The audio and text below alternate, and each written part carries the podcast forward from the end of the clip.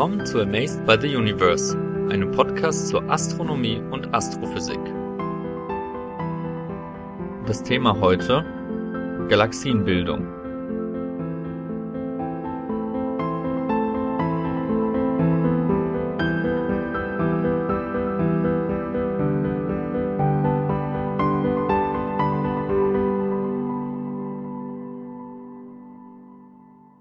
Herzlich willkommen zur fünften Folge von ABU, dem Astro-Podcast. Heute soll es um Galaxienbildung gehen. Wie ihr natürlich wisst, befinden wir uns auf der Erde, die sich im Sonnensystem befindet, und dieses wiederum umkreist das Zentrum der Milchstraße unserer Heimatgalaxie, ist rund 26.000 Lichtjahre vom galaktischen Zentrum entfernt, und die Milchstraße selbst Sie zählt zu den sogenannten Balkenspiralgalaxien. Sie enthält einige hundert Milliarden Sterne und weist eine Ausdehnung von etwa 100.000 Lichtjahren auf. In einer früheren Folge sprachen wir bereits über die Anfänge des Universums und darüber, dass sich aus den Anfangsinhomogenitäten, die auch heute noch in der Mikrowellenhintergrundstrahlung zum Beispiel beobachtet werden können, dass sich aus diesen Strukturen im Laufe der Zeit ausbildeten. Sie waren eben Keime für die ersten Materieverdichtungen, also Galaxien, die sich bildeten und dann auch Galaxienhaufen. Und so ein bisschen möchten wir in dieser Folge daran anschließen. Das heißt, für die aktuelle Folge sprachen wir mit einem Experten darüber, wie sich diese Strukturen, die wir heute beobachten können, ausbildeten. Wenn man das eben nachvollziehen möchte, kommt man nicht drum rum, diese Entwicklungen zu simulieren. Das ist allerdings alles andere als trivial und einfach, da sowohl zeitlich als auch räumlich unterschiedliche Skalen berücksichtigt, also betrachtet werden müssen. Und was müssen diese Simulationen schlussendlich leisten? Ja, die physikalischen Prozesse, die in diesen Simulationen integriert, implementiert sind, diese müssen ein Universum erzeugen, wie es sich uns heute darstellt.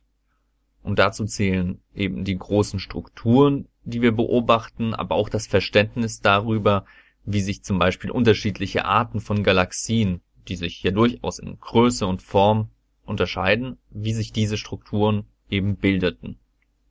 Und unter anderem diesen Fragestellungen widmet sich Professor Dr. Volker Springel vom HITZ, dem Heidelberger Institut für theoretische Studien. Und was er zu dem Thema zu erzählen hat, das hört ihr jetzt. Viel Spaß dabei!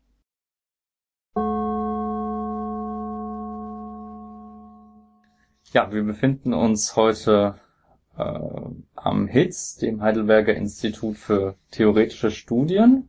Und ich bin zu Gast bei Professor Dr. Volker Springel, ähm, dem Leiter der Gruppe Theoretische Astrophysik. Ist das richtig? Das ist richtig, ja. Ähm, ja, und wir möchten uns über das Thema Galaxienentstehung unterhalten heute. Bevor wir ins Thema aber direkt in den Stoff einsteigen, würde ich Sie bitten, sich vielleicht mal kurz vorzustellen, damit sich die Hörer ein Bild machen können, mit wem wir hier reden. Ja, sehr gerne. Ja, mein Name ist Volker Springer, ich bin 43 Jahre alt und habe Physik studiert, ursprünglich an der Universität in Tübingen, dann auch an der University of California in Berkeley und ich bin dann eigentlich schon in meiner Diplomarbeit oder da zuerst auf astronomische Themen verfallen.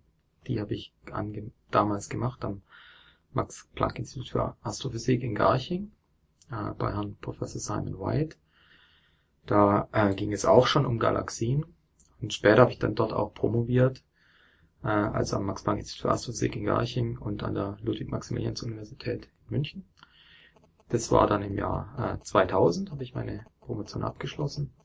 Ich bin dann als Postdoc in die USA gegangen, an das Harvard Center for Astrophysics. Und dort bin ich dann nach relativ kurzer Zeit wieder zurückgekehrt, auch nochmal als Postdoc ans MPA nach Garching. Und dort bin ich dann schließlich Gruppenleiter geworden äh, für den Bereich Computational äh, Cosmology. Und äh, im Jahr 2010 habe ich dann den Ruf bekommen hier an die Universität Heidelberg, hier an das Heidelberger Institut für Theoretische hm. Studien, bei dem ich diese Arbeitsgruppe dann aufgebaut habe. Zu diesem Ruf habe ich angenommen und seit vier Jahren bin ich jetzt hier. Ich bin auch äh, Mitglied im Zentrum für Astronomie. Das ist ja die äh, Organisation der Universität Heidelberg für Astronomie und Astrophysik. Äh, und bin da mit meinen Kollegen im Professor hier in Heidelberg. Und ähm, das Besondere am HITZ ist eben, dass es eine Forschungsinstitution ist, die äh, von der von einer privaten Stiftung finanziert wird, der Klaus Tschira Stiftung. Ja. Ähm, und diese Stiftung stellt mir auch äh, hier relativ großzügige Ressourcen für zum Beispiel Computer zur Verfügung, die ich für meine Arbeit brauche. Ja, wie wir sehen werden, ist da dieser Schnittpunkt zwischen Rechenarbeit und dem, ja, dem astronomischen Hintergrund gerade in diesem Bereich ziemlich groß. Vielleicht bevor wir ins Thema einsteigen, würde ich gerne einen ganz kurzen Überblick geben zu diesem ganzen Themenkomplex. Also wir hatten in vorherigen Folgen haben wir uns schon über Sternentstehungsprozesse unterhalten auf der einen Seite, zum anderen über den Kosmos generell vom Urknall bis heute oder aber, aber wirklich in groben Zügen mhm. den Verlauf über das kosmologische Standardmodell und über die Galaxien denke ich kann man da auch wirklich auch so eine Brücke schlagen, weil ja wie den meisten Hörern wahrscheinlich klar sein wird, dass Galaxien ja Anhäufungen von Sternen sind. Mhm. Allerdings, wie diese dann wirklich diese Strukturen entstehen, das ist ja dann wohl die Frage, um die es hier gehen sollte. Mhm. Und dazu müssen ja unterschiedliche Dinge generell erklärt werden. Zum einen die Galaxienformen, die wir kennen heutzutage, mhm. als auch die Entwicklung dieser, dieser Systeme. Das, mhm. das, ist ja soweit richtig, nehme ich an. Mhm. Und vielleicht zum Einstieg was beobachten wir denn wirklich im Universum? Was für eine Art von Galaxien oder was verstehen wir generell unter Galaxien? Da gibt es ja unterschiedlich. Ja, also Galaxien, wie, wie Sie schon sagten, sind eben Ansammlungen zunächst mal von Sternen und zwar nicht nur von einem, einer Handvoll, sondern äh, sage ich mal mindestens so zehn noch fünf oder einige Millionen Sterne. Äh, das geht dann hoch bis ähm, 100.000 Milliarden Sterne. Das, das sind die größten Galaxien, die wir kennen und wir beobachten in der optischen Astronomie vor allem zunächst mal im, im naheliegenden Universum viele äh, Galaxien ganz unterschiedlicher Gestalt. Mhm. Also die haben ein, ein Spektrum an, an verschiedenen Formen. Ähm, Edwin Hubble, der berühmte Astronom, hat ja die mal in seiner Hubble-Sequenz angeordnet. Äh, da gibt es zwei Arme im Wesentlichen, die elliptischen oder äh, kugelförmigen Galaxien und dann die Scheibengalaxien. Und die, unsere eigene Milchstraße ist so eine Scheibengalaxie. Also wenn man von oben draufschauen könnte, dann würde man sehen, dass die ähm, eben um einen Mittelpunkt rotiert und sehr dünn ist in einer Dimension. Und da ist es offensichtlich so, dass in diesen rotierenden Galaxien die Sterne quasi ähm, ja auf ihre Bahn gehalten werden, eben durch die Schwerkraft. Das ist also so wie auf einem Art Karussell, wo die Schwerkraft die ähm, nötige Anziehung liefert.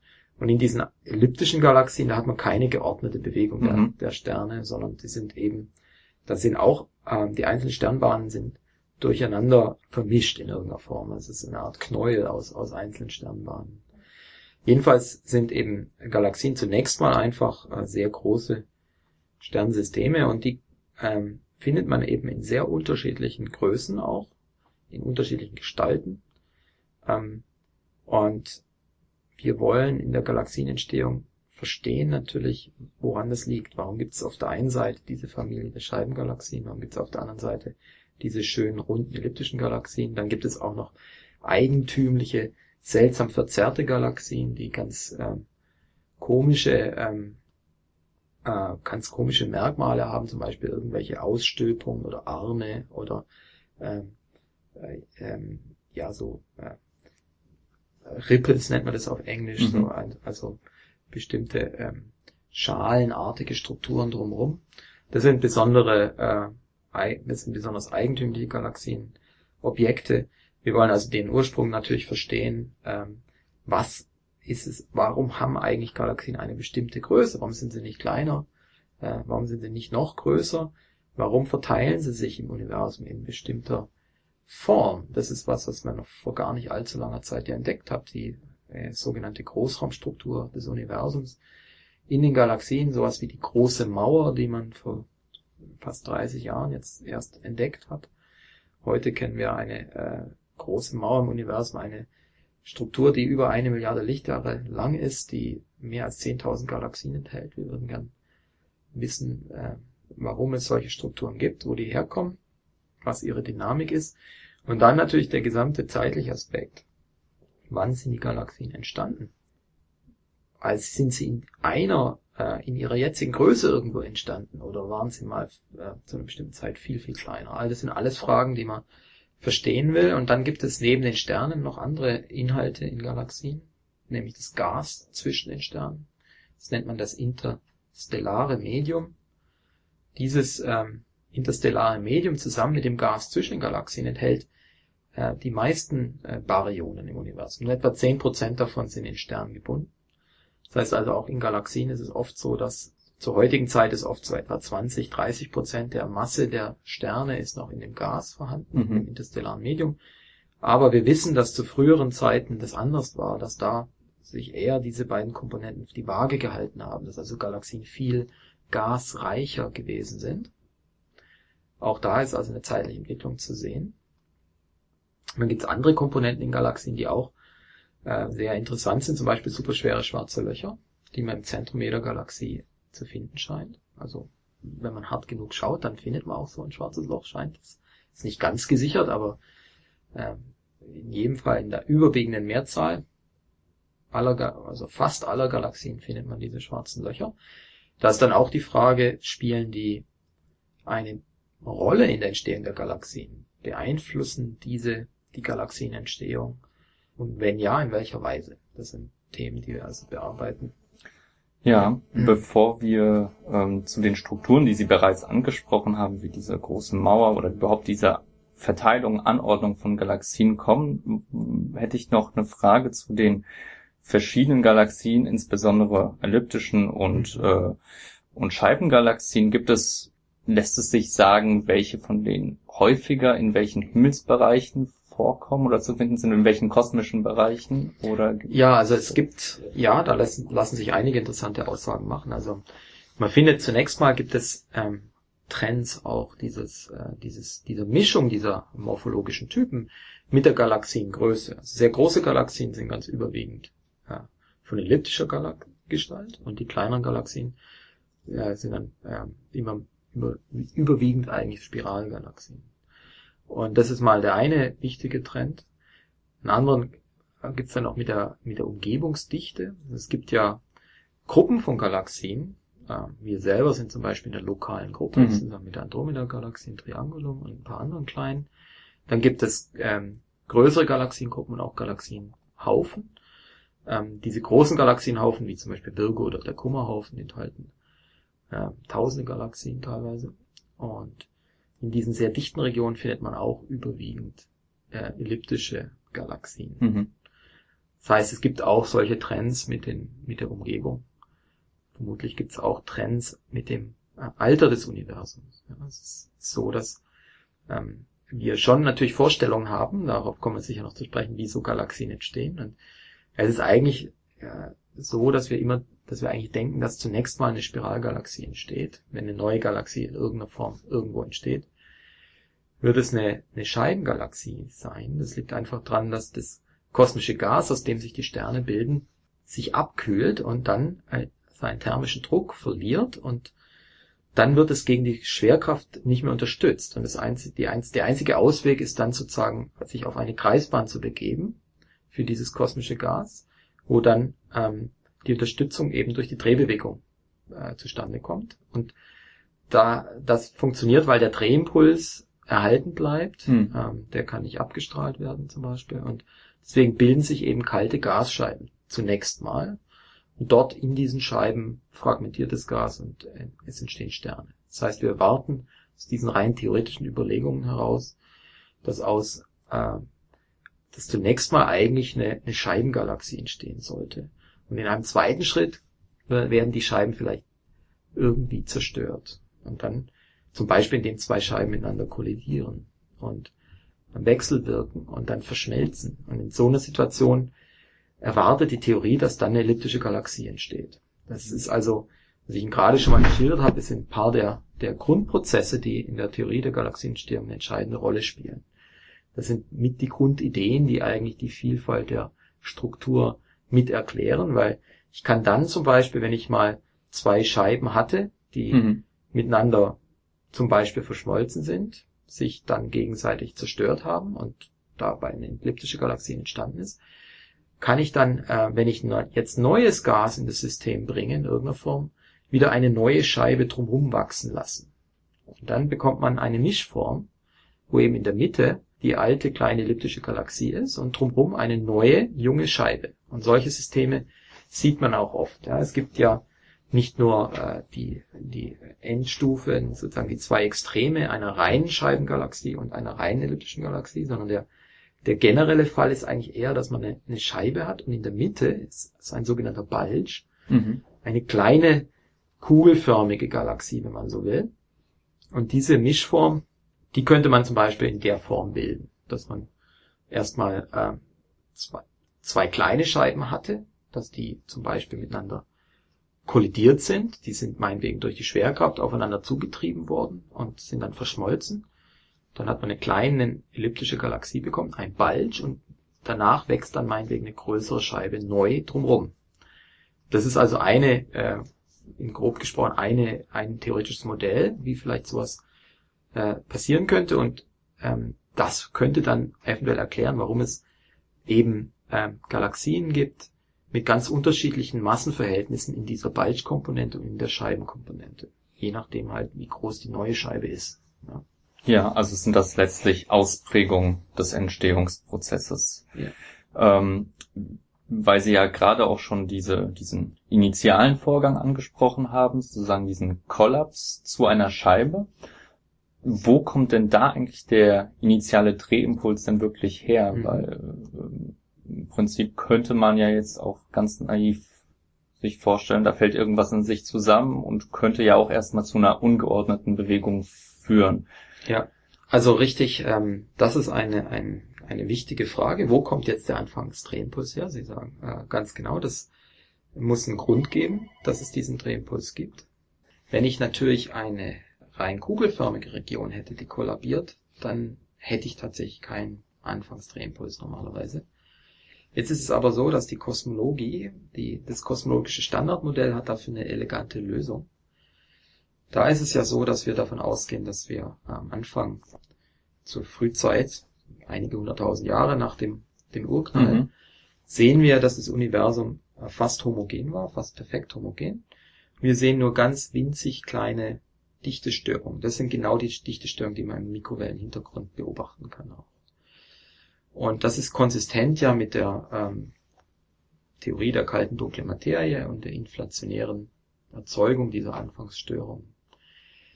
Diese Störungen sind eigentlich ein, ein Rauschen, ein weißes Rauschen, das mhm. in einer bestimmten Form durch das äh, frühe Wachstum des Universums noch modifiziert worden ist. Das heißt, die Amplitude der einzelnen Wellen, die da sozusagen überlappen, die hängen äh, charakteristischerweise ab praktisch von der Wellenlänge dieser, dieser Störung. In jedem Fall ist es dann so, dass die einzelnen dichte Fluktuationen ergeben quasi Hügel, die irgendwo rund sind. Aber diese Hügel sind nicht kugelsymmetrisch um ihr Dichtemaximum jeweils, sondern das sind eigentlich ja ellipsenförmige, mhm. dreidimensionale Dichtestörungen, wenn man so will. Und wenn die jetzt ähm, anwachsen unter gravitativer Instabilität, die werden also mit der Zeit verstärkt, weil so eine Dichtestörung zieht einfach weitere Materie auf sich drauf und wird dadurch ähm, immer stärker relativ zum, zum mittleren Dichte, relativ zum Hintergrund. Und irgendwann äh, koppelt sich diese Störung dann auch ab und kollabiert dann und macht meinetwegen ein erstes Objekt, das ähm, dann unsere Galaxie nachher werden wird. Und dieser Kollaps, der ist dann eben nicht kugelsymmetrisch, der ist äh, ellipsoiden, ellipsoidal, ich kenne jetzt nur das englische Wort, also ellipsenförmig kann ja. man sagen. Und auf ihn auf diese Region wirkt aber nicht nur die Schwerkraft ähm, der Region selber, sondern auch die Schwerkraft des umgebenden Universums. Das nennt man das Gezeitenfeld. Und dieses Gezeitenfeld bewirkt ein kleines Drehmoment auf diese nicht sphärische mhm. Dichte. Und es stellt sich nun raus, dass während der Kollapsphase erzeugt dieses Drehmoment einen ganz leichten Drall dieser Region. Dieser leichte Drall, diese Drehbewegung ist genau der Drehimpuls, Ja. den diese Region hat. Der ist nicht sehr groß, der ist sehr klein. Der reicht aus, damit ähm, das Gas, das da auch leicht in Drehung versetzt wird, eben nicht auf einen gedachten Punkt im Zentrum reinstürzen kann, sondern weil es eben diese Drehung nachher nicht mehr los wird, gibt's diese Scheibe. Und interessanterweise ist auch so, dass diese, die Größe der Scheibe, damit auch die Größe unserer Scheidengalaxien, wird Mhm. direkt bestimmt durch die Menge dieses Drehimpulses. Und da kann man dann auch eine nette theoretische Verbindung knüpfen äh, zwischen den beobachteten Größen der Spiralgalaxien und der äh, Größe dieser Regionen, die kollabieren und auch ähm, de- der äh, des Verzerrungsverhältnisses, des Seitenverhältnisses dieser Ellipsen und auch des Gezeitenfeldes, das kann man eben ausrechnen aus der Kosmologie, wie groß das ist, und das passt ganz gut zusammen. Also da hat man eigentlich schon den Ursprung des Drehimpulses dadurch identifiziert. Ja. Also dieser anfängliche Drehimpuls reicht dann aus bei diesen kleineren Zerfällen dann, um sich dann auch durchaus zu verstärken in der Drehbewegung. Weil sie ja auch gerade sozusagen auch schon diesen Kollaps, dieses Anwachsen der Strukturen angesprochen haben. Das heißt, das, was wir ja sehen, ist ja wirklich nur die sichtbare Materie, aber die darunter liegende Struktur wird ja beherrscht wirklich von hauptsächlich der Ansammlung der dunklen Materie, oder? Ja, genau. Das ist, ähm, was wir annehmen in unserer, äh, in unserer führenden Kosmologie, dass eben die Materie dominiert ist, insgesamt durch dunkle Materie. So etwa 85 Prozent aller Materie soll ja als dunkle Materie vorliegen. Das ist natürlich ähm, im Prinzip eine Annahme, eine relativ Mhm. mutige Annahme, die aber wunderbar funktioniert. Also damit können wir dann verstehen, äh, die Dynamik der Galaxien, zum Beispiel die Drehbewegung, dass die so schnell sein kann, ohne dass die Sterne weg, wegfliegen. Dafür Mhm. ist eben dieser zusätzliche Kit der dunklen Materie verantwortlich. Und auch die Galaxien muss man sich eigentlich vorstellen, eingebettet in einer großen diffusen Wolke aus dunkler Materie, die wir nicht direkt sehen. Wir sehen aber die gravitative Wirkung dieser dunklen Materie. Und sie ist notwendig, um überhaupt die Gase, aus denen sich dann nachher die Sterne bilden sollen, überhaupt erstmal sozusagen anzusammeln, schnell genug. Dafür brauche ich hinreichend viel Schwerkraft. Die wird in der Standardtheorie der kosmischen Strukturentstehung äh, durch die dunkle Materie geliefert. Und eine Galaxie entsteht also dann in der Mitte von so einer äh, Wolke aus dunkler Materie, die zunächst mal ähm, das Gas, aus dem sich die Galaxie äh, bildet, zusammenhält. Ohne Strahlungskühlungsprozesse würde auch das Gas genauso wolkig verteilt bleiben, wie die Mhm. dunkle Materie es ist. Aber da eben das, das Gas, das wird dann heiß, wenn es in, diesen, in diese Struktur reinstürzt. Das Gas kann diese Wärmeenergie abstrahlen und dann verliert seinen Druck und kann dann in, in der Mitte von diesem äh, Gravitationspotenzial, das durch die dunkle Materie bereitgestellt wird, so dicht werden, dass dann irgendwann auch Sterne entstehen. Das heißt, wir glauben eigentlich, wir können auch in unseren Computermodellen Galaxienentstehung nicht nachvollziehen, wenn wir die dunkle Materie weglassen. Das funktioniert einfach nicht. Mhm. Ähm, ja, tatsächlich waren das ja auch, also die, ich bin mir jetzt nicht sicher, ob es die ersten Hinweise oder De- Detektionen auf die dunkle Materie waren, aber gerade diese Beobachtung von Galaxien und die äh, Berechnung der Rotationskurven, das war ja, das waren durchaus die ersten, also es waren ja kräftige Hinweise auch auf, dun auf die Verteilung der dunklen Materie. Ganz genau. Ja, also die äh, Rota das ist eine der klassischen Hinweise. In den 70er Jahren hat man das entdeckt, dass die Rotationskurven, wie man das nennt, von Galaxien, vor allem in den Außenbereichen, dass da die Sterne viel schneller rotieren, Hm. als sie es eigentlich dürften, basierend auf der Anziehungskraft der, der Sterne im Inneren. Fritz Zwicky hat schon äh, in den 30er Jahren eine ähnliche oder eine anders gelagerte Beobachtung gemacht, dass auch in Galaxienhaufen die Galaxien sich viel zu schnell bewegen.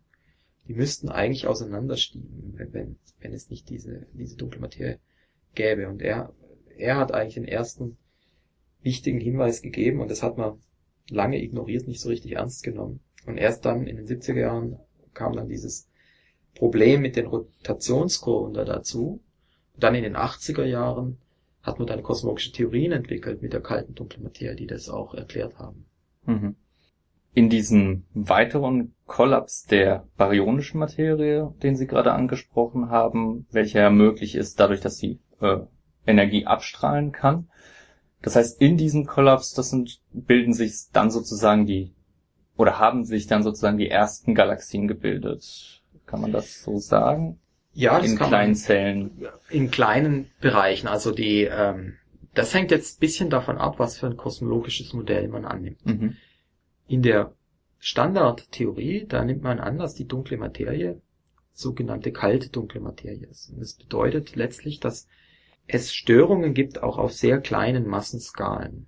Diese kleinen Störungen äh, bilden dann zuerst Strukturen. Oder anders ausgesprochen, man erwartet, dass zu früh, frühen Zeiten ganz zunächst ganz kleine Dark Matter äh, Wolken entstehen Mhm.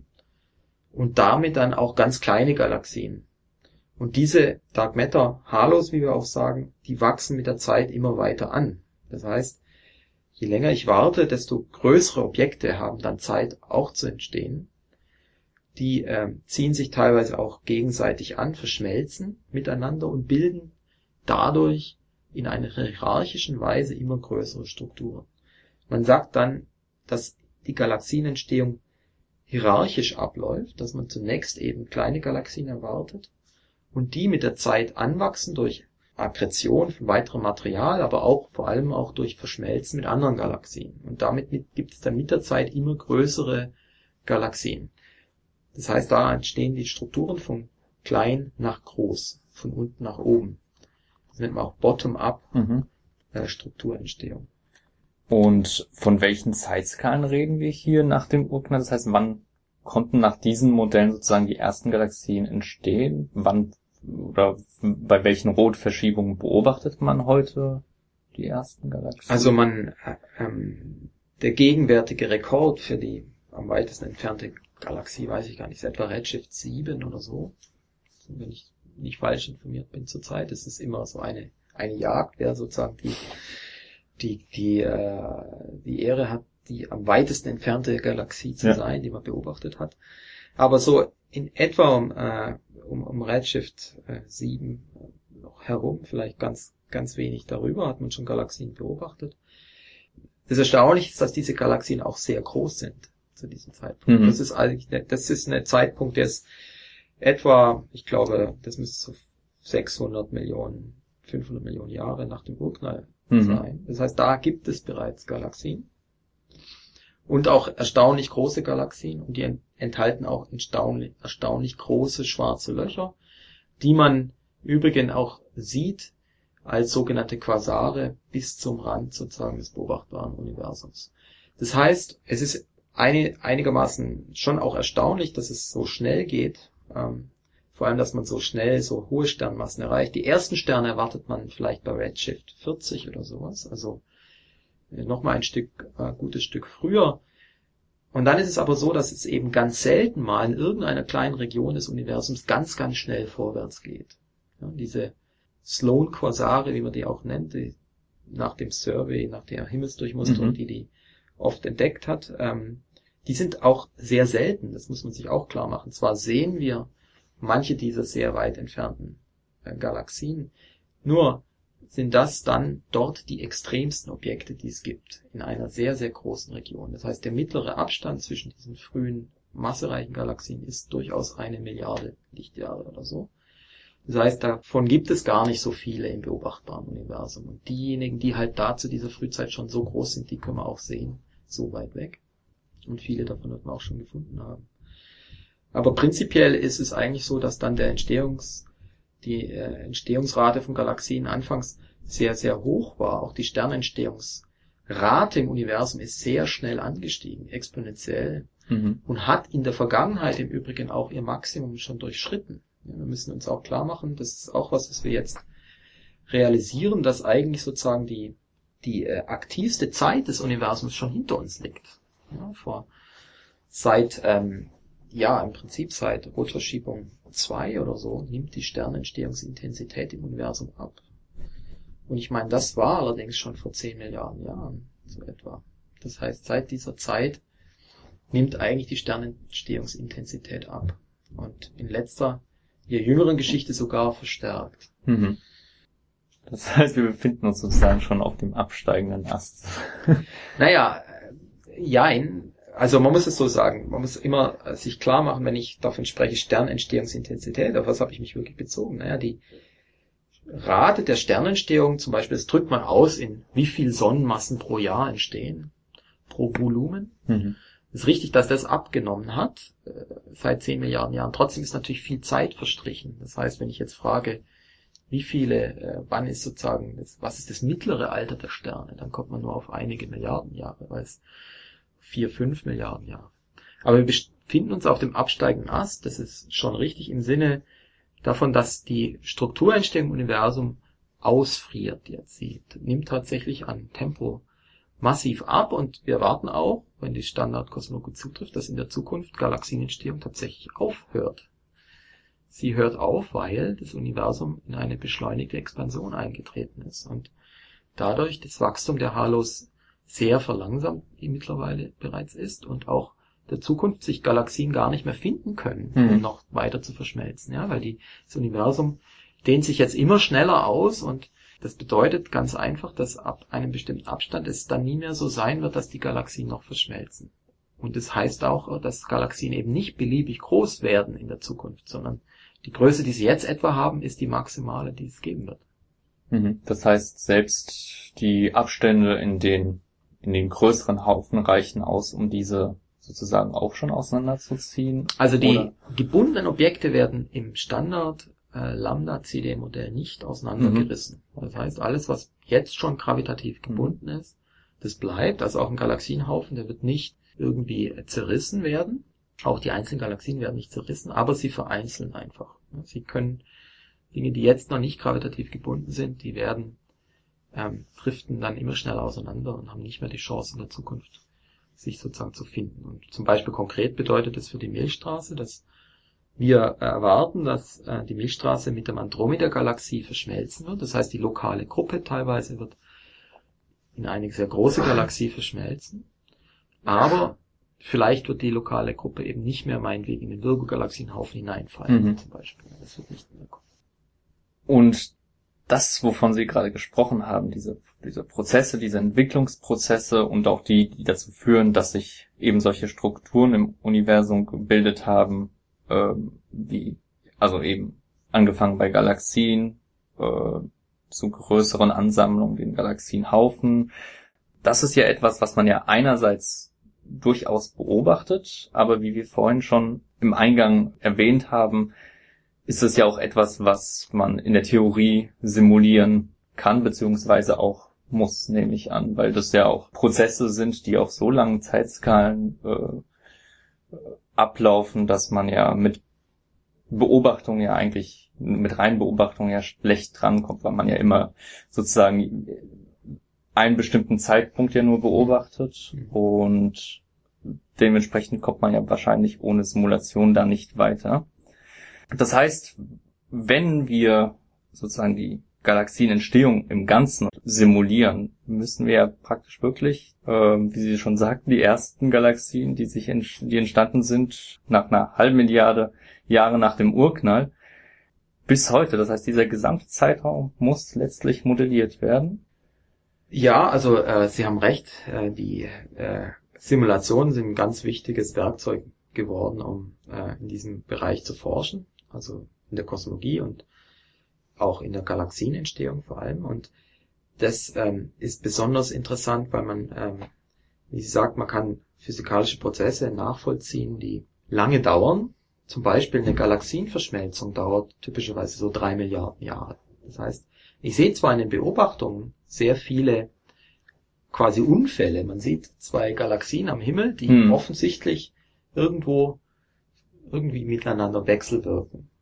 Aber auf der Zeitskala eines menschlichen Lebens ist dieses Bild vollkommen stationär. Man sieht da gar nichts, dass sich irgendwas ändert. Und deswegen war es auch lange umstritten. Für mich ist es heut, aus heutiger Warte ist vielleicht kaum noch, äh, kann man sich kaum noch reinversetzen, aber auch in den 70er Jahren war die sogenannte Verschmelzungshypothese durchaus umstritten. Mhm. Sind diese seltsam äh, wechselwirkenden Galaxien äh, im Begriff miteinander zu verschmelzen, ja oder nein. Das war gar nicht sicher. Ja, aufgrund der Beobachtung kann man das so nicht entscheiden. Aber wenn ich eine Computersimulation davon machen kann und jetzt zum Beispiel diese zwei Galaxien eben initialisiere und dann die Gesetze der Mechanik und Gravitation darauf anwende und Hydrodynamik etc., kann ich innerhalb von zwei Minuten so einen Film ablaufen lassen und schauen, also mit einem gigantischen Zeitraffer, was passiert mhm. da. Und dann sieht man meinetwegen ja tatsächlich, diese äh, Galaxien wechselwirken in genau der Weise, weil die zusammengestoßen sind. Und wenn ich jetzt zwei Milliarden Jahre warte, dann verwandelt sich das System in eine elliptische Galaxie. Damit hat man zum Beispiel diese Merger äh, nachweisen können. Heutzutage macht man noch wesentlich mehr. Man macht nicht nur äh, zwei Galaxien, man simuliert nicht nur die, sondern man tut, man ist im Anspruch, geht tatsächlich weiter, dass man sagt, man simuliert das Universum. Also die Entwicklung des Universums praktisch aus einem Zustand kurz nach dem Urknall heraus bis heute. Das ist deswegen vor allem möglich, weil wir eine kosmologische Theorie haben, in der wir die sogenannten Anfangsbedingungen, die vom Urknall hinterlassen wurden, exakt kennen. Mhm.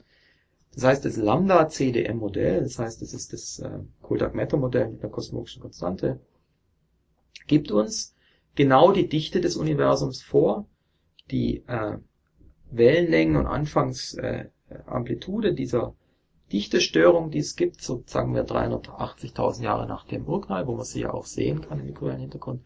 Und diesen Anfangszustand, der ist im Standardmodell letztlich exakt vorgegeben.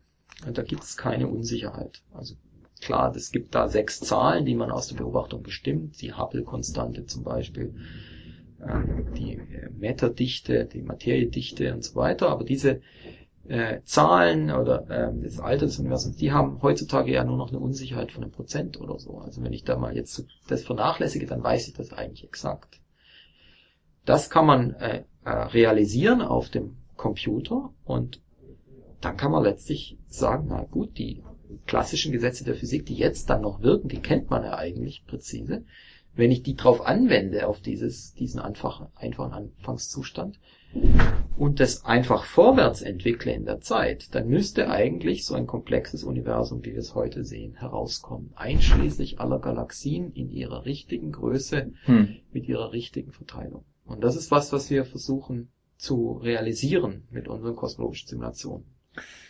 Ja, so wie Sie das ausdrücken, hört sich das wirklich sehr einfach an, möchte ich mal sagen, weil ja, wie Sie sagt, man hat Anfangsbedingungen vorgegeben, man hat physikalische Gesetze und kann das im Prinzip könnte man das System ja schön äh, vorwärtsgerichtet in der Zeit integrieren, aber selbst bei meinen kleinen Simulationen, wenn ich da mal irgendwelche kleinen Akkretionsscheiben simuliere oder sonst was, stoße ich sehr schnell an, an Grenzen, was die rechten Laufzeit angeht. Und wenn ich mir jetzt vorstelle, dass man hier diese Anfangsstrukturen zwar hat und am Ende ankommen möchte bei dieser Anzahl von äh, Galaxien, die wir mhm. heute beobachten, dann ist es ja doch eine fast unzählige äh, Menge von, von, von Teilchen, die man da ja reinstecken ja. müsste ja. und über diesen langen Zeitraum. Ja. ja, Sie sagen, ja, das scheint erstmal unmöglich, eine unmögliche Aufgabe zu sein. Und richtig, also es ist, ähm, so wie ich das geschildert habe, ist tatsächlich nur mal die, die prinzipielle Idee scheint möglich, stößt aber sofort auf enorme praktische Schwierigkeiten, weil das Universum, wissen wir alle, ist natürlich unheimlich komplex, enthält unheimlich viel äh, interessante Objekte mit wahnsinnig viel Detail. In jeder Stern, in jeder Galaxie mag ja noch Planeten haben und so will ich das auch alles mit simulieren. Unmöglich, das kann man hm. nicht machen. Also ist völlig klar, man muss vielerlei Vereinfachungen machen. Und deswegen ist diese Simulation auch immer nur ein grobes Modell vom wirklichen Universum. Und es ist, äh, hat einen modellhaften Charakter, weil ich sehr starke Vereinfachungen machen muss, sowohl im Hinblick auf die sogenannte numerische Auflösung. Was ist sozusagen so ähnlich wie bei einer äh, digitalen Fotografie, sozusagen wie viel Pixel habe ich sozusagen, die mhm. ich äh, auflösen kann. Und alles, was sozusagen innerhalb eines Pixels jetzt mal ist, eines Auflösungselements, da habe ich dann keine Informationen mehr. Und unsere Auflösungselemente, die äh, sind oft so groß, sagen wir mal, wie, wie ganze Gruppen von 10 hoch 5 oder 10 hoch 6 Sternen. Ja, also eine Million Sterne ist bei uns ein Stern, ein Makrostern sozusagen, der das repräsentiert. Und das ist natürlich ein, ein grobes Modell. Wir können uns auch noch darüber unterhalten, in welchem Grenzfall man dann eben trotzdem noch viel äh, lernen kann aus diesen Modellen. Aber äh, sehr viele Vereinfachungen müssen getrieben werden. Eine andere Vereinfachung, die wir machen müssen, ist, dass wir nicht das gesamte Universum simulieren können. Das mhm. ist ja auch unendlich groß. Stattdessen machen wir einen Trick. Wir nehmen einen kleinen Würfel und benutzen den mathematischen Trick der äh, periodischen Randbedingungen, der periodischen Fortsetzung. Das erlaubt uns sozusagen virtuell mit diesem einen kleinen Würfel ein ganzes Universum auszupflastern. Aber das ist auch eine, eine Vereinfachung, eine Näherung, weil das zum Beispiel schon mal nicht erlaubt, dass ich Strukturen habe, die größer sind ja. als mein kleiner Würfel. Und das ist also auch ein anderer Art von Fehler, der da gleich mal reinkommt. Dann die dritten Näherung, und das ist äh, das gravierendste Problem an diesem Simulationsprogramm ist, dass wir diese Physik, äh, von der ich gesprochen habe, gar nicht so vollständig verstehen. Oder was wir vor allem nicht verstehen, ist, wie kann man zum Beispiel Physik der Sternentstehung. Das selbst ist ein in großen Teilen unverstandenes Forschungsgebiet. Trotzdem, wenn ich Galaxien entstehen lassen will, äh, müssen ja irgendwo Sterne auch entstehen. Und wenn ich also Galaxien streng genommen, um Galaxienentstehung zu verstehen, muss ich auch Sternentstehung verstehen letzten Endes, jedenfalls in großen Teilen, um, um alle Details zu verstehen. Das heißt, die Probleme sind voneinander abhängig. Und äh, es wird mir nicht gelingen, als Galaxienentstehungstheoretiker sofort auch alle Probleme der stellaren ja. Entwicklung zu lösen. Das heißt, ich muss grob vereinfachen und mich da teilweise auch äh, mit phänomenologischen Näherungen beschäftigen. Das heißt konkret, dass wir zum Beispiel in unseren Simulationsmodellen können wir nicht äh, eine Galaxie entstehen lassen, sozusagen ein Stern nach einem anderen Stern, sondern stattdessen benutzen wir Gleichungssysteme, die sind teilweise durch Beobachtung inspiriert. Man sieht beispielsweise in Beobachtung, dass bei einer bestimmten Gasdichte sehe ich in den Beobachtungen eine bestimmte Sternentstehungsrate. Und so eine Gleichung, die sozusagen empirisch ist, mhm. simulieren wir dann auch in unserem Computerprogramm. Wir verfolgen zum Beispiel die Gasdynamik und haben dann einen, wir sehen dann, was die Gasdichte ist in einer Galaxie und wir haben dann halt eine Gleichung, die uns sagt, okay, für diese Gasdichte gibt es jetzt diese Sternentstehungsrate. Und das äh, simulieren wir direkt so. Aber diese Beziehung erklären wir dann eben nicht ja. im Rahmen dieser Simulation. Da würden ja aber auch generell, wenn man das wollte, würden ja irgendwie auch also zwei Zeitskalen miteinander kollidieren, weil das eine, die einen Prozesse laufen ja wirklich auch auf längeren Zeitskalen ja. ab und dann wiederum Sternentstehungsprozesse oder Wechselwirkungen innerhalb der Galaxien. Äh ja, das ist ein, ein generell, Sie haben recht, das ist ein großes Problem, dass unsere Simulationen sind. Wir nennen das ein, es ist ein Multiskalenproblem. Hm. Ein, bei den Zeitskalen sieht man das relativ deutlich, dass es eben ähm, einmal den kosmologischen Entwicklungsprozess gibt, sagen wir bei etwa 13 Milliarden Jahre. Dann Sternentstehungsprozesse, die laufen auf ähm, teilweise sehr viel kürzeren Zeitskalen, auch stellare Evolutionsprozesse, obwohl die noch nicht so gravierend anders sind, aber dann gibt's ja auch energetische Prozesse, die wir auch mit berücksichtigen müssen, zum Beispiel Supernova-Explosionen, die teilweise ja bis auf Minuten, Sekunden hinuntergehen, also ganz ähm, völlig andere Zeitskalen. Dichte, äh, die Dichte variiert bei viele, viele, viele Größenordnungen. Ähm, selbst die Dichte der dunklen Materie zwischen der mittleren kosmologischen Dichte und der Dichte im Zentrum besteht etwa ein äh, Dichtekontrast von etwa 100 Millionen. Und das muss unsere Simulation aber tatsächlich auflösen. Das heißt, wir brauchen auch numerische Verfahren, die sehr adaptiv sind, die eben in der Lage sind, die äh, Veränderung der Verteilung der Materie, die am Anfang homogen ist und am mhm. Ende ist extrem strukturiert mit eben, wie gesagt, dichte Kontrasten von etwa einer Milliarde typischerweise. Dafür braucht man eben speziell angepasste numerische Verfahren und es ist eine große Herausforderung, die dann auch noch numerisch effizient berechnen zu können, solche äh, komplizierten Materieverteilungen. Also das nennt man das, die Herausforderung dieser Multiskalendynamik. Zusätzlich hat man eben auch noch Multiphysik. Man muss nämlich äh, Dynamik der Gravitation natürlich äh, vor allem simulieren. Die betrifft die, die Sternbahnen äh, und die, Dynamik der dunklen Materie, auch die Gasdynamik, aber man hat dann eben auch Gasdynamik, die hat Turbulenz, Stoß, Stoßwellen, die sind anspruchsvoll teilweise. Dann hat man auch Magnetfelder, Magnetohydrodynamik, man hat Strahlungsprozesse, man hat äh, Metallanreicherung, also da kommt eine ganze Menge zusammen und das alles sozusagen äh, numerisch zu folgen wird sehr teuer und das, das ist eben woran äh, Kollegen und ich arbeiten auf dem Gebiet, um äh, die numerischen Verfahren zu verbessern und dann auch die Computer, die es heute gibt, auch wirklich auszunutzen, was auch nicht so leicht ist für solche Probleme. Ja, genau, da fällt, dazu fällt mir auch ein, dass man ja durchaus oft äh, solche Ergebnisse dieser Simulation sieht. Dann hat man irgendwie einen Endzustand, der einem zum Beispiel irgendwelche dieser netzartigen Strukturen im Universum anzeigt. Und Sie sagten gerade, dass da ja wirklich auch viel also Rechenzeit, aber auch wahrscheinlich dann auch eben Kosten dahinter stecken. Das, das heißt, wo bewegen wir uns da technisch? Wie, lang, wie lange dauern denn solche Simulationen, wenn man sie wirklich durchführt? Mhm. Also die ähm, heutzutage die die Superrechner, die wir teilweise dafür einsetzen, ähm, das sind also Parallelrechner, die heutzutage ähm, die größten auf der Welt, die leisten einige Petaflop. Wir haben auch in, in Deutschland ähm, einige dieser Big Iron, wie man die nennt, ja, die äh, mhm. praktisch in den absoluten äh, äh Top 500 Listen auftauchen, ganz vorne. Das ist bei uns in Deutschland vor allem das Leibniz Rechenzentrum in München und dann äh, das Forschungszentrum Jülich und äh, das äh, Hochleistungsrechenzentrum in Stuttgart, die gerade dieser Tage einen neuen Rechner zum Beispiel einrichten, einrichten eine große Cray mit, äh, ich glaube, 100.000 Cores.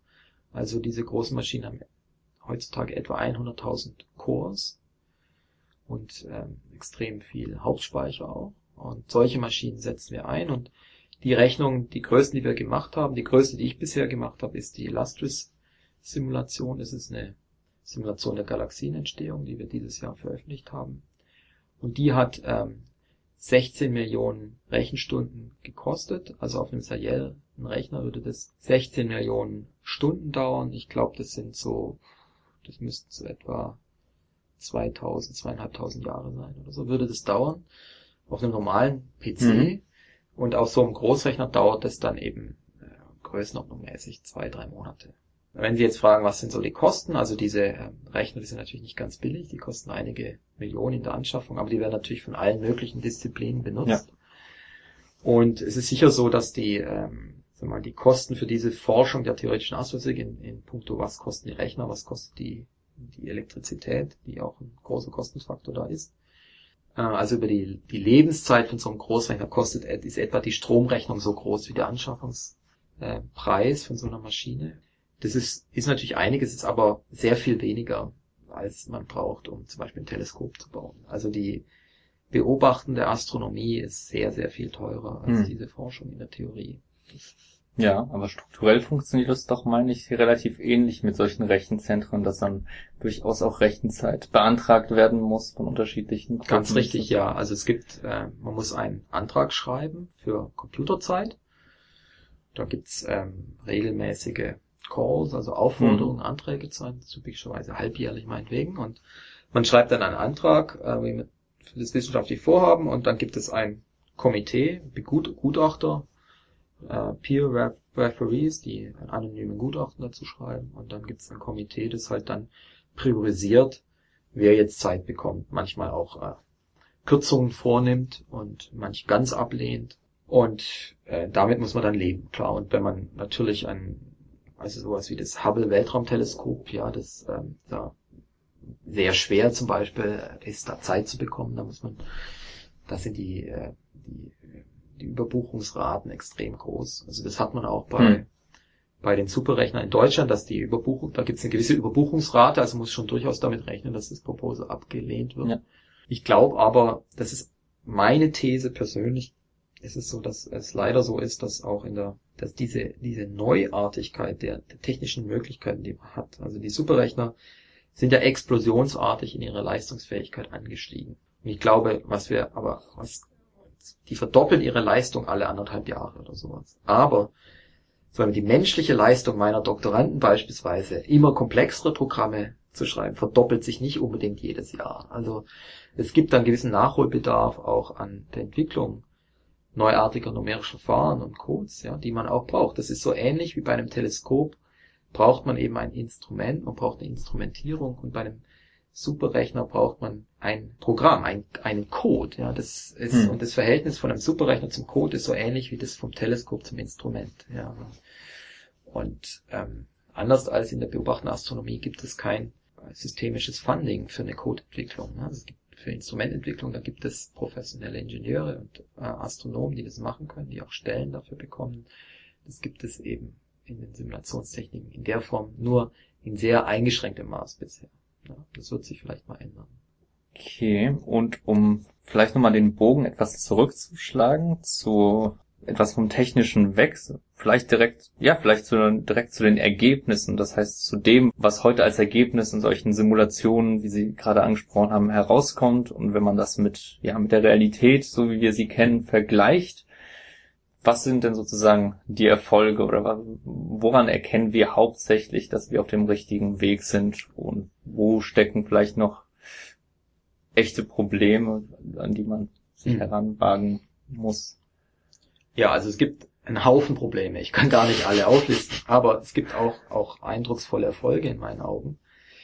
Vielleicht fange ich mal so an. Es ist so gewesen, dass eigentlich über Jahrzehnte, es gibt die letzten 20 Jahre war ein großes frustrierendes Problem, dass die Computersimulationen sehr große Schwierigkeiten eigentlich hatten, Scheibengalaxien zu erklären. Also so eine Galaxie, die Milchstraße, mhm. die einfach eine Scheibe ist. Es war typischerweise so, dass die Scheiben äh, viel zu klein waren. Sie hatten auch äh, Rotationskurven, die stark anstiegen, immer ins Zentrum, was darauf hindeutet, dass die Sternkonzentration einfach im Zentrum war. Einfach, da waren einfach immer zu viele Sterne da, deswegen mussten die Galaxien viel zu schnell rotieren, waren auch zu kompakt. Und man hat dann mit der Zeit verstanden, dass es dran liegt, ähm, da, dass insgesamt die Sternentstehung in den Simulationen ähm, viel zu effizient abläuft. Mhm.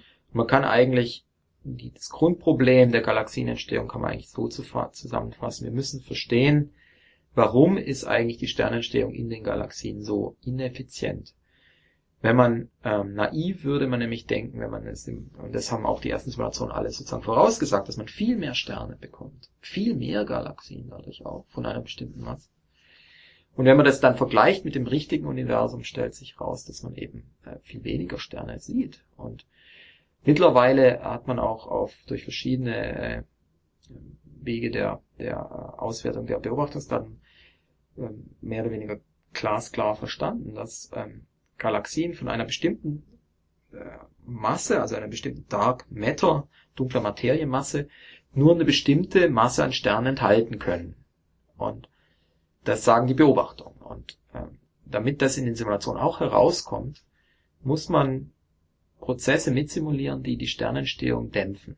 Mhm. Und zwar glauben wir, das liegt zum Beispiel an den Supernova-Explosionen, dass die Energie einspeisen, das Gas wieder aufheizen.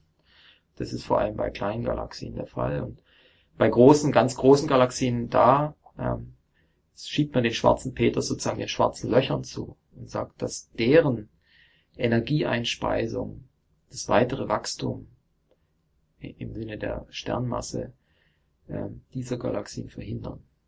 Und so in den neuesten Simulationen haben wir also relativ ambitionierte Modelle, die immer noch approximativ sind, aber die immerhin zu funktionieren scheinen, die eben diese Dämpfung der Sternentstehung hinreichend stark bewerkstelligen können. Wir haben auch verbesserte hydrodynamische Verfahren entwickelt und die eingesetzt. Und jetzt kommen tatsächlich Spiralgalaxien aus dem Computer, die auch so aussehen wie echte Spiralgalaxien, im Sinne, dass sie die richtige Größe haben, die richtige Gestalt und damit auch und eine klein genug Sternmasse. Und nicht nur das, nachdem wir dieses Problem jetzt erfolgreich sozusagen gelöst haben, sage ich jetzt mal in Anführungszeichen, obwohl natürlich nicht in allen Details gelöst, kommt gleichzeitig auch die richtige Häufigkeit an elliptischen Galaxien heraus. Das heißt, wir mhm. haben diesen morphologischen Mix und auch seine Veränderung. Das haben wir am Anfang, haben wir das besprochen, die Veränderung dieser morphologischen Mischung mit der Größe der Galaxien, diese Trends, die es da gibt in den Beobachtungen, die werden reproduziert von den Simulationsmodellen. Und das ist erstmal ein großer Erfolg. Das hat sehr, sehr lange überhaupt nicht geklappt. Daneben gleichzeitig tun diese äh, Simulationsrechnungen auch ähm, interessante Voraussagen machen für die Verteilung des neutralen Wasserstoffgases zum Beispiel in den Galaxien und zwischen den Galaxien. Das, diese Häufigkeit davon wird auch richtig vorausgesagt, mhm. gleichzeitig richtig vorausgesagt. Und auch die Häufigkeit von schweren Elementen in diesem Gas. Und diese schweren Elemente, die werden rausgeblasen aus den Galaxien durch galaktische Ausflüsse, Ausflüsse und Winde, die jetzt auch wieder durch diese Supernova-Explosion angetrieben werden. Das heißt, man hat da eine gewisse Konsistenz erreicht, dass eben diese Regulierungsprozesse, die man benötigt, dann auch gleichzeitig die richtige, den richtigen Dampf dahinter haben, sozusagen hinter den Winden, die diese Metalle in das intergalaktische Medium rausblasen. Da hat man also schon, äh, haben wir jetzt schon große Fortschritte gemacht. Aber, ähm, und das ist was, was eben neu ist, das ist jetzt erst gelungen in unserer Gruppe, aber auch äh, konkurrierenden Gruppen, so im letzten ein, ein bis zwei Jahren. Mhm. Aber es gibt nach wie vor halt äh, auch große Probleme. Zum Beispiel die Zwerggalaxien, die wir bilden in unserem Computer, die haben typischerweise ein zu altes Alter. Deren Sterne sind zu alt. In der, Im echten Universum ähm, sind diese Zwerggalaxien alle jünger, und zwar deutlich jünger, und wir verstehen eigentlich nicht so ganz, woran das liegt. Was müssen wir an unseren Modellen ändern, damit wir das verstehen können? So eines der Probleme. Auch in großen Galaxienhaufen haben wir auch das Problem, dass die zentralen Galaxien bei uns immer noch zu sternmassenreich sind. Die sind immer noch etwas zu groß. Wir hätten die gerne ein bisschen kleiner. Die sind auch leicht zu blau. Die haben ihre Sternfarben. Die sind in der Beobachtung in ihren mittleren Sternfarben noch rötlicher, also noch äh, stärker gequetscht, wie man das sagt, noch stärker ähm, abgeschnitten von neuer Sternentstehung so gibt's so ein paar, ähm, das sind so die wichtigsten Diskrepanzen, die wir im Moment haben, aber die, die Hauptpopulation der Galaxien, die sozusagen in der Mitte liegt, mhm. die können wir eigentlich ganz gut erklären zurzeit. Also da haben wir große Fortschritte gemacht. Das heißt, es sind im Prinzip, wie Sie schon sagten, sind es halt viele kleinere Probleme im Detail und es geht jetzt wohl darum, die richtigen Stellschrauben sozusagen im ja, das, in der Simulation zu man finden. Kann, man kann es so ausdrücken. Also diese Probleme, die ich jetzt genannt habe, tatsächlich durch Änderung einiger Stellschrauben. Ich habe ja erwähnt, dass manche der Prozesse muss man phänomenologisch modellieren. Da gibt es dann freie Parameter, ein genau. paar, eine Handvoll. Da kann man dran drehen und dann etwas äh, verbessern. Also wir sind auch sicher, wir sind ganz zuversichtlich, dass man da tatsächlich einige dieser kleineren Probleme damit beheben kann. Im nächsten Schritt wollen wir aber dann manche dieser phänomenologischen Beschreibung ersetzen durch so eine Ab Initio Beschreibung, mhm. wo man eben nicht mehr empirisches Wissen hineinsteckt, sondern das ersetzt durch ähm, nur Gleichungen, die sozusagen von selber dieses empirische Wissen generieren. Das ist, was wir versuchen. Wir wollen natürlich möglichst wenig Bekanntes hineinstecken, weil Kritiker könnten natürlich immer sagen, ja, so ja, wenn man das was soll einen das wundern, wenn man schon was reinsteckt, was man kennt, dann bekommt man auch was raus, was man kennt. Ja, das ist sozusagen eine erkenntnistheoretische Kritik, die man zu einem gewissen Grad ist die auch nicht unberechtigt. Ja, ich glaube nicht in dieser radikalen Form sozusagen, dass, mhm. äh, dass sie berechtigt ist, aber natürlich will man verringert es die die Fähigkeit wirklich neue Dinge vorauszusagen, wenn man irgendwas reinsteckt, was man schon aus der Empirie gewinnt, gewonnen hat. Ja, und wir wollen sukzessive viele dieser Prozesse durch rein physikalische Modelle ersetzen, die man eben nicht in irgendeiner Weise anpassen kann dann. Ja. ja. Das ist das Ziel, das fernere Ziel. Ja, aber ich meine, wahrscheinlich ist es dann auch so, dass man wirklich zuerst auf so einer Riesenbaustelle natürlich erstmal dafür sorgen muss, dass sie ja, dass die einzelnen Arme ineinander greifen und jetzt kann man eben, wie Sie gerade sagten, sukzessives äh, an den kleinen Baustellen vielleicht noch arbeiten, so dass sich da eben, dass man von dieser Phänomenologie wegkommt, ja. ja. Gibt es da, das, diese Frage stelle ich gerne zum Ende. Ähm, ich meine, Sie haben jetzt bereits angesprochen, dass es unterschiedliche Probleme gibt und diese, diese Fragen, die es zu klären gibt, bereits angesprochen. Gibt es vielleicht im Hinblick auch auf ja, Ihre aktuelle Arbeit, gibt es eventuell Durchbrüche, die Sie erwarten würden für die kommenden, sagen wir mal, zehn Jahre oder, ja, also ich glaube, oder wird es, Entschuldigung, oder wird es so ein sich herantasten, ein weiteres? Ja, also es ist, ähm, ich erwarte schon, dass es gele dass in ein, zwei Punkten vielleicht wir signifikanten Fortschritt machen können.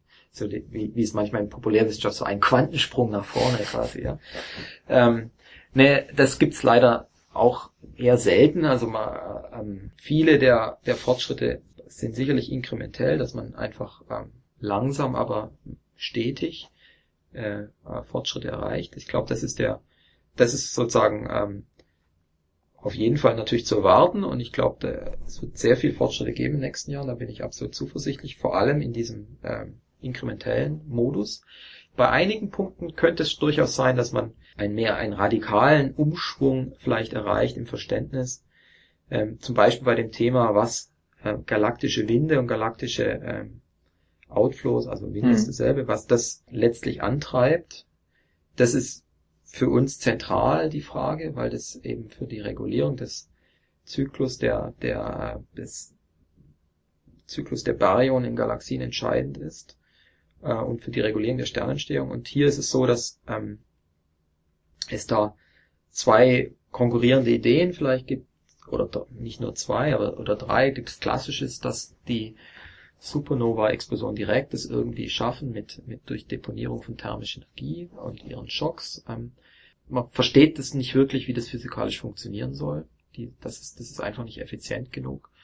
Und da gibt es zwei ähm, konkurrierende mindestens zwei konkurrierende Hypothesen. Das eine wäre, dass der Strahlungsdruck von jungen Sternen entscheidende Rolle spielt, mit zum Beispiel äh, den, auf, auf den Staub drückt, der im Gas eingebettet ist und es irgendwie beschleunigt. Das ist so die eine Schule, die das vermutet. Und die andere ist, dass nicht das sogenannte Cosmic Ray Teilchen, kosmische Strahlungsteilchen, die äh, man überall sieht im interstellaren Medium mhm. unserer eigenen Galaxie, diese hochenergetischen Teilchen, die werden äh, beschleunigt in äh, dynamische Stoßwellen.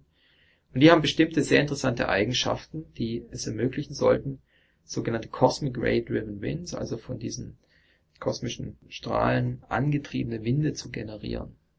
Denn diese äh, Energie, die in diesen relativistischen Teilchenpopulationen, die wird sehr viel äh, langsamer dissipiert, als es bei thermischer Energie der Fall ist, und dann hat es eine sogenannte relativistische Zustandsgleichung und auf andere, aufgrund von anderen physikalischen Effekten, die ich jetzt nicht hier äh, groß äh, ausbreiten will, ist es extrem attraktiv, ähm, theoretische Modelle zu konstruieren, wo solche galaktischen Winde sehr effizient von diesen Cosmic Rays getrieben werden. Es könnte jetzt sein, dass jemand es schafft, das so überzeugend zu äh, simulieren, mhm. Und wenn es dann auch tatsächlich abläuft, dass er dadurch vielleicht die ganze Community davon überzeugt. Ja, und dann wäre das von dem Moment an, vielleicht könnte es dann sein, dass innerhalb von ein, zwei Jahren plötzlich alle Galaxien Simulanten, Simulatoren plötzlich auf Cosmic Rays setzen. Ja, ja. Und dann wäre das plötzlich, dann könnte man vielleicht im Nach, wenn man dann nach zehn Jahren da drauf schaut, könnte man vielleicht wirklich sagen, ah ja, in den zwei Jahren sind alle auf Cosmic Rays umgeschwenkt. Sowas könnte ich mir schon vorstellen. Ja, das ist, oder dass man vielleicht erkennt, dass man doch Magnetfelder braucht und sie nicht vernachlässigen kann. Meinetwegen, ja. Solche ähm, grundlegenden Erkenntnisgewinne könnten schon passieren. Aber ich würde jetzt nicht irgendwie erwarten, dass plötzlich irgendwas entdeckt wird, das noch niemand auf dem Tapet hatte. Das ist ja. mittlerweile eher unwahrscheinlich. Ja. Ja, gut, das ist ja, wie solche Erkenntnisprozesse ja, ja oftmals ablaufen. Ja. Meistens sieht man ja dann, dass doch jemand vor vor 50 Jahren das schon mal irgendwann in einem obskuren Journal aufgeschrieben hat. Als nur, grobe Idee. Ja. nur vielleicht nicht bis zum Ende durchdacht und erst recht nicht in seine Simulation gepackt. Das kann sein, ja. Gut, ich denke, wir haben das Themengebiet so weit umrissen, dass der Zuhörer sich ein Bild davon machen kann, wo diese Vorstellung, die wir heute haben, mhm wirklich herkommen, ähm, also eben zum Teil aus der Beobachtung und wie das wirklich auch simuliert, modelliert wird.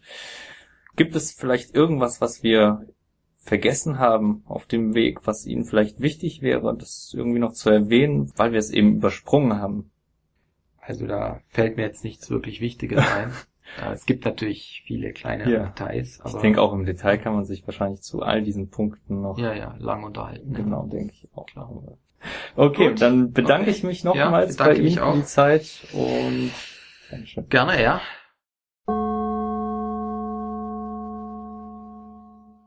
Das war das Interview zum heutigen Thema, zur Galaxienbildung. Ich möchte mich nochmals beim Volker Springel bedanken dafür, dass er sich die Zeit genommen hat, um mit uns über seine Forschungsarbeiten zu reden. Und ich hoffe, dass es euch genauso gut gefallen hat wie mir, dass ihr es interessant fandet, mal zu hören, worum es bei diesen großen und anspruchsvollen Simulationen geht, was die Herausforderungen sind und wie sie gelöst werden. Insbesondere fand ich es spannend zu sehen, was für mathematische Tricks angewendet werden, um diese Probleme der großen Skalen zu umschiffen. Da hätten wir auch wirklich noch länger drüber reden können, doch wie so oft fehlt es an Zeit bei so einem Gespräch. Ich werde einige Artikel und auch die Illustris-Simulation, von denen Volker Sprengel gesprochen hat, verlinken. Dort findet ihr dann auch weitere Informationen zu dem Thema. Jetzt geht es weiter im Programm und zwar jetzt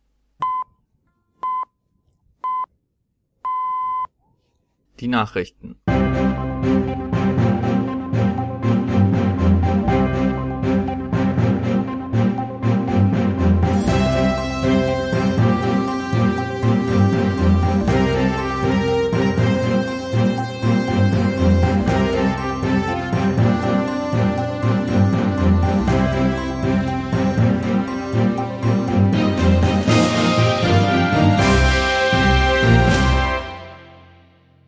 Die Geburt eines stellaren Quartetts. In der Fachzeitschrift Nature berichteten Astronomen im Februar von ihrer Entdeckung eines sich in seiner Entstehungsphase befindenden Sternenvierfachsystems. Da der Großteil der Sterne in der Milchstraße einem Doppel oder Mehrfachsystem angehört, ist das Verständnis der Entwicklung solcher von großer Bedeutung. Astronomen gehen davon aus, dass Mehrfachsysteme entstehen, wenn der kollabierende Kern oder die Scheibe um diesen herum auseinanderbrechen auch der Einfang von Sternen während ihrer Entstehung wäre vorstellbar. Allerdings zeigen Beobachtungen, dass die Anzahl an Sternen in jungen Mehrfachsystemen signifikant höher ist, als das die Verteilung der älteren Mehrfachsysteme insgesamt vermuten lassen würde.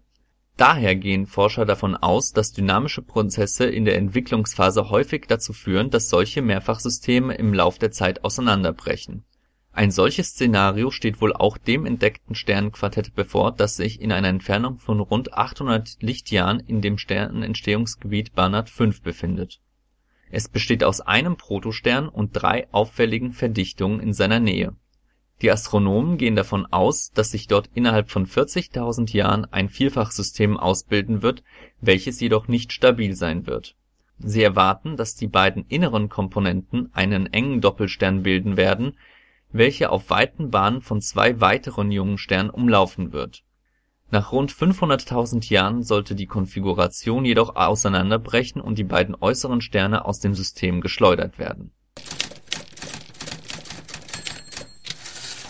Gigantisches Ringsystem um Exoplaneten Bereits im Jahr 2012 wurde ein Ringsystem um den Exoplaneten J 1407b entdeckt der seinen sonnenähnlichen Stern mit einer Periode von rund zehn Jahren in einer Entfernung von knapp vier astronomischen Einheiten umläuft. Nun gelang es Astronomen, diese Ringe genauer zu untersuchen.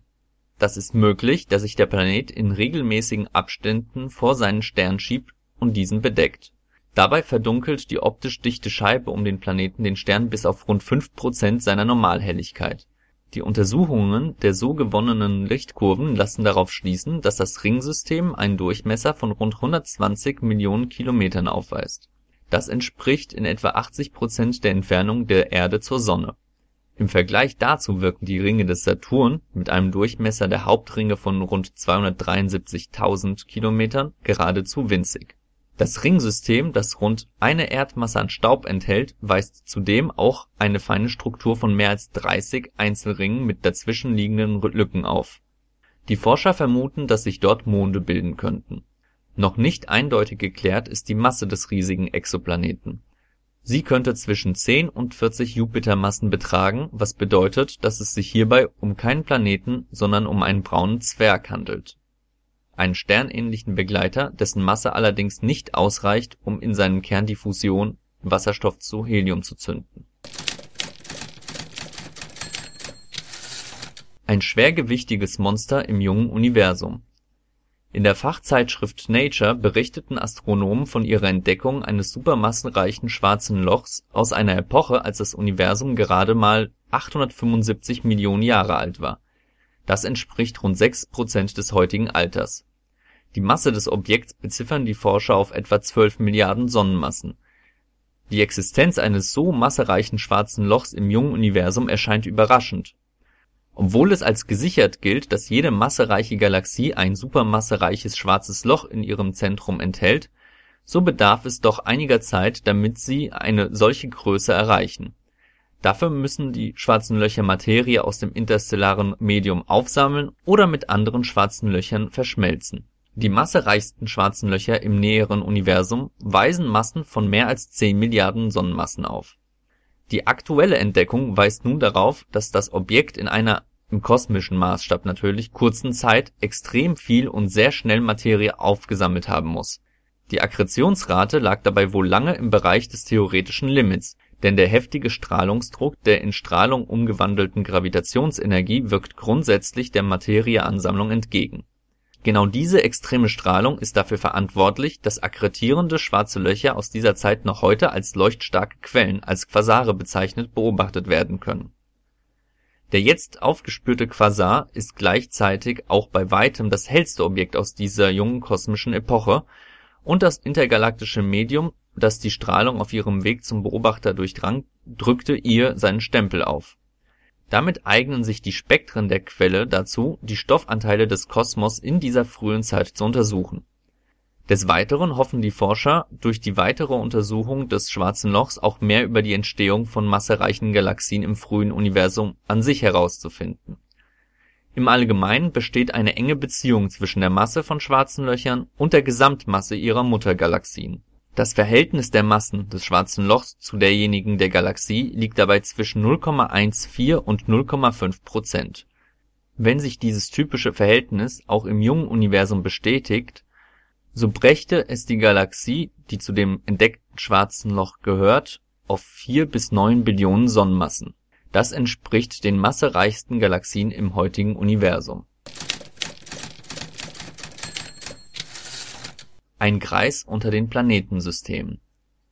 Nur 117 Lichtjahre entfernt im Sternbild Leier befindet sich der sonnenähnliche, jedoch etwas kleinere Stern Kepler-444.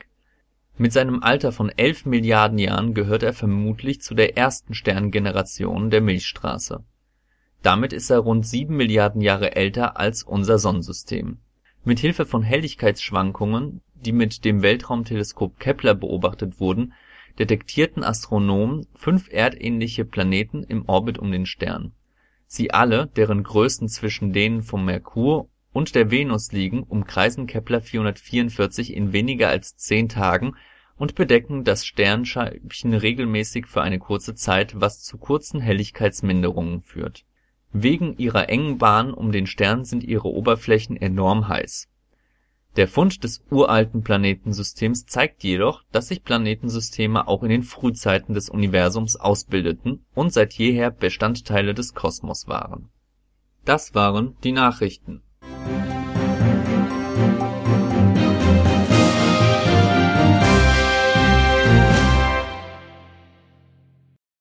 Nun kommen wir zur nächsten Rubrik des Podcasts, dem Begriff des Monats Allerdings habe ich mich entschieden, die Rubrik umzubenennen, denn immerhin senden wir nicht jeden Monat. Ansonsten bleibt alles beim Alten. Das heißt, jede Folge greifen wir uns einen Begriff aus der Astronomie heraus und erzählen etwas dazu. Heute bei Astronomie nachgefragt, was sind eigentlich Quasare? Von Quasaren habt ihr bestimmt schon in den einschlägigen Astronomienachrichten was gehört.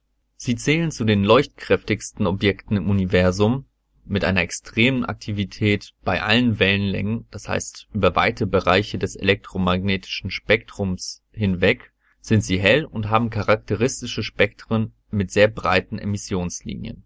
Heute wissen wir, dass Quasare die hellen Kerne von Galaxien darstellen, und damit werden sie zu den AGNs gezählt, zu den aktiven galaktischen Kernen oder im Englischen eben Active Galactic Nuclei Entdeckt wurden sie in den späten 50ern als Radioquellen, konnten aber räumlich nicht aufgelöst werden. Daher die Bezeichnung Quasi-Stellar Radio Sources also quasi-stellare Radioquellen, weil sie eben als punktförmige Strahlungsquellen, also sternartige Strahlungsquellen erschienen. Tatsächlich ist aber auch nur ein kleiner Bruchteil der Objekte radiolaut, das heißt, nur ein Bruchteil dieser Objekte sind starke Strahler im Radiobereich, weshalb es auch den Begriff quasi-stellare Objekte (QSOs) gibt. Dieser beschreibt beide Typen, die radiolauten und die radioleisen die beiden Begriffe Quasar und QSO werden oft gleichbedeutend in der Literatur verwendet, bezeichnen aber eigentlich verschiedene kosmische Objekte. Oft wird Quasar als Oberbegriff für beide verwendet. Als die ersten Quellen Anfang der 60er Jahre mit optischen Quellen in Verbindung gebracht wurden, gaben ihre Spektren Rätsel auf. Später stellte sich heraus, dass diese Spektren stark rot verschoben waren und dass die Quasare nicht Sterne, sondern eben weit entfernte Objekte darstellten also weit entfernt im Bereich ferner Galaxien. Tatsächlich beobachteten Astronomen inzwischen Quasare, deren Licht rund 12 Milliarden Jahre lang unterwegs war. Diese hohen Entfernungen, bei denen die Quellen beobachtet werden, bedeuten, dass sich Quasare sehr früh im Universum bildeten. Doch was erzeugt solche hohen Energien, sodass bei diesen Entfernungen solche extremen Leuchtkräfte zu beobachten sind Immerhin weisen die kräftigsten Quasare Strahlungsleistungen von 100 Billionen Sonnenleuchtkräften auf. Das übertrifft normale Galaxien eben bei weitem. Schon früh nach ihrer Entdeckung entstand die Vorstellung, die auch noch heute Bestand hat, dass die enorme Helligkeit erzeugt wird durch Akkretion auf ein supermassereiches Schwarzes Loch. Diese Vorstellung ist heute für AGNs fest verwurzelt. Diese aktiven Galaxien unterscheiden sich von normalen Galaxien dadurch, dass das zentrale Schwarze Loch an Masse zunimmt, indem es Materie aus der umgebenden Galaxie aufsammelt. Dieses Material ist interstellares Gas oder zerrissene Sterne oder ähnliches. Das einfallende Material bildet eine heiße Akkretionsscheibe und ihre Strahlung ist das, was man als typische Strahlung des Quasars beobachtet. Sie überstrahlt dabei ihre gesamte umgebende Wirtsgalaxie. Ist die Materie aus der Umgebung aufgebraucht, erlischt das Objekt also die starke Strahlung. Das erklärt auch, wieso Quasare vorzugsweise im frühen Universum beobachtet werden. Jedoch können Prozesse wie Verschmelzung von Galaxien neues Material in die Nähe des Schwarzen Lochs bringen und den Prozess wieder in Gang bringen, also sozusagen den Quasar wieder zünden. In Wechselwirkung mit starken Magnetfeldern können sich auch relativistische, gerichtete Materieströme, auch Jets genannt, bilden, die senkrecht auf der Scheibenebene stehen und entlang der ein Teil der Materie in den Weltraum gestoßen wird. Diese Jets können im Radiowellenlängenbereich beobachtet werden. Hier wird eben zwischen den radiolauten und den radioleisen Quasaren unterschieden, je nach Stärke der beobachteten Radiostrahlung die unterschiedlichen Erscheinungsformen der bekannten Quasare werden heute durch ein vereinheitlichtes Modell beschrieben. Dabei spielen zum einen die Akkretionsrate des Quasars, aber auch seine Orientierung im Raum, also die Blickrichtung des Beobachters auf das Objekt eine entscheidende Rolle. Wegen ihrer hohen Entfernung und Helligkeit spielen Quasare jedoch auch eine weitere wichtige Rolle weil es am Himmel keine echten fixen Objekte gibt, lässt sich in der Praxis auch kein festes und absolutes Bezugssystem definieren. Darum werden Referenzsysteme anhand von Quellen definiert, die sich vorzugsweise kaum bewegen, also weit entfernt sind, und deren Position sich genau bestimmen lässt. Das ICRS, the International Celestial Reference System, zum Beispiel basiert auf Hunderten von extragalaktischen Radioquellen, deren Großteil Quasare sind, und definiert ein solches Referenzsystem Somit sind Quasare nicht nur spannende und extreme Objekte im Universum, sondern haben einen praktischen Wert. Nun kommen wir mal wieder zum Ende der Sendung. Ich bedanke mich bei euch, den Zuhörern, dafür, dass ihr eingeschaltet habt und Interesse daran habt, zu hören, worüber wir hier reden. Nochmals bedanken möchte ich mich bei unserem Interviewpartner Volker Springel für die Zeit, die er uns geopfert hat. Des Weiteren möchten wir einen Dank aussprechen an die Hörsuppe. Die Hörsuppe wird einigen von euch bekannt sein. Und zwar ist das eine Plattform, die deutschsprachige Podcasts vorstellt. Und mittlerweile wurde unser Podcast dort auch aufgenommen. Auf der Seite der Hörsuppe unter hörsuppe.de findet ihr also einen Pool an unterschiedlichen Podcasts zu diversen Themen. Schaut da mal vorbei, da findet sich für jeden etwas. Ansonsten würden wir uns freuen, wenn ihr das nächste Mal auch wieder einschaltet. In der Zwischenzeit bitten wir euch, folgt unseren Kanälen bei Facebook und bei Twitter, schreibt Kommentare auf unserer Seite, was euch gefallen hat an der Folge, beziehungsweise was euch generell am Podcast gefällt und was nicht. Wenn ihr kritische Kommentare habt, lasst es uns wissen. Wenn ihr etwas Zeit findet, dann bewertet uns auch bei iTunes oder auf den anderen Podcast-Plattformen, wo auch immer ihr unsere Folgen bezieht. Und wenn euch der Podcast gefällt, dann empfehlt uns weiter. Ansonsten bis zum nächsten Mal und schönen Gruß von Amazed by the Universe, dem Astro Podcast. Ciao.